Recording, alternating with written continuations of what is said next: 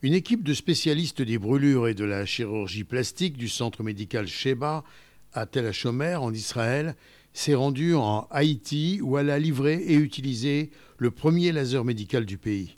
Le laser offert par le Burn Advocates Network, le BAN, une organisation à but non lucratif basée dans le New Jersey, est principalement utilisé pour traiter les enfants souffrant de brûlures invalidantes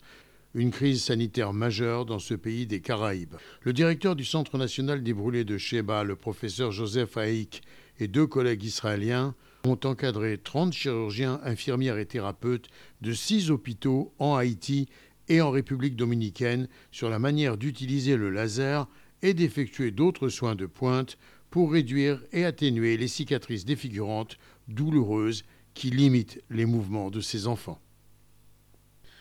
Gérard Benamou de Tel Aviv pour RCJ.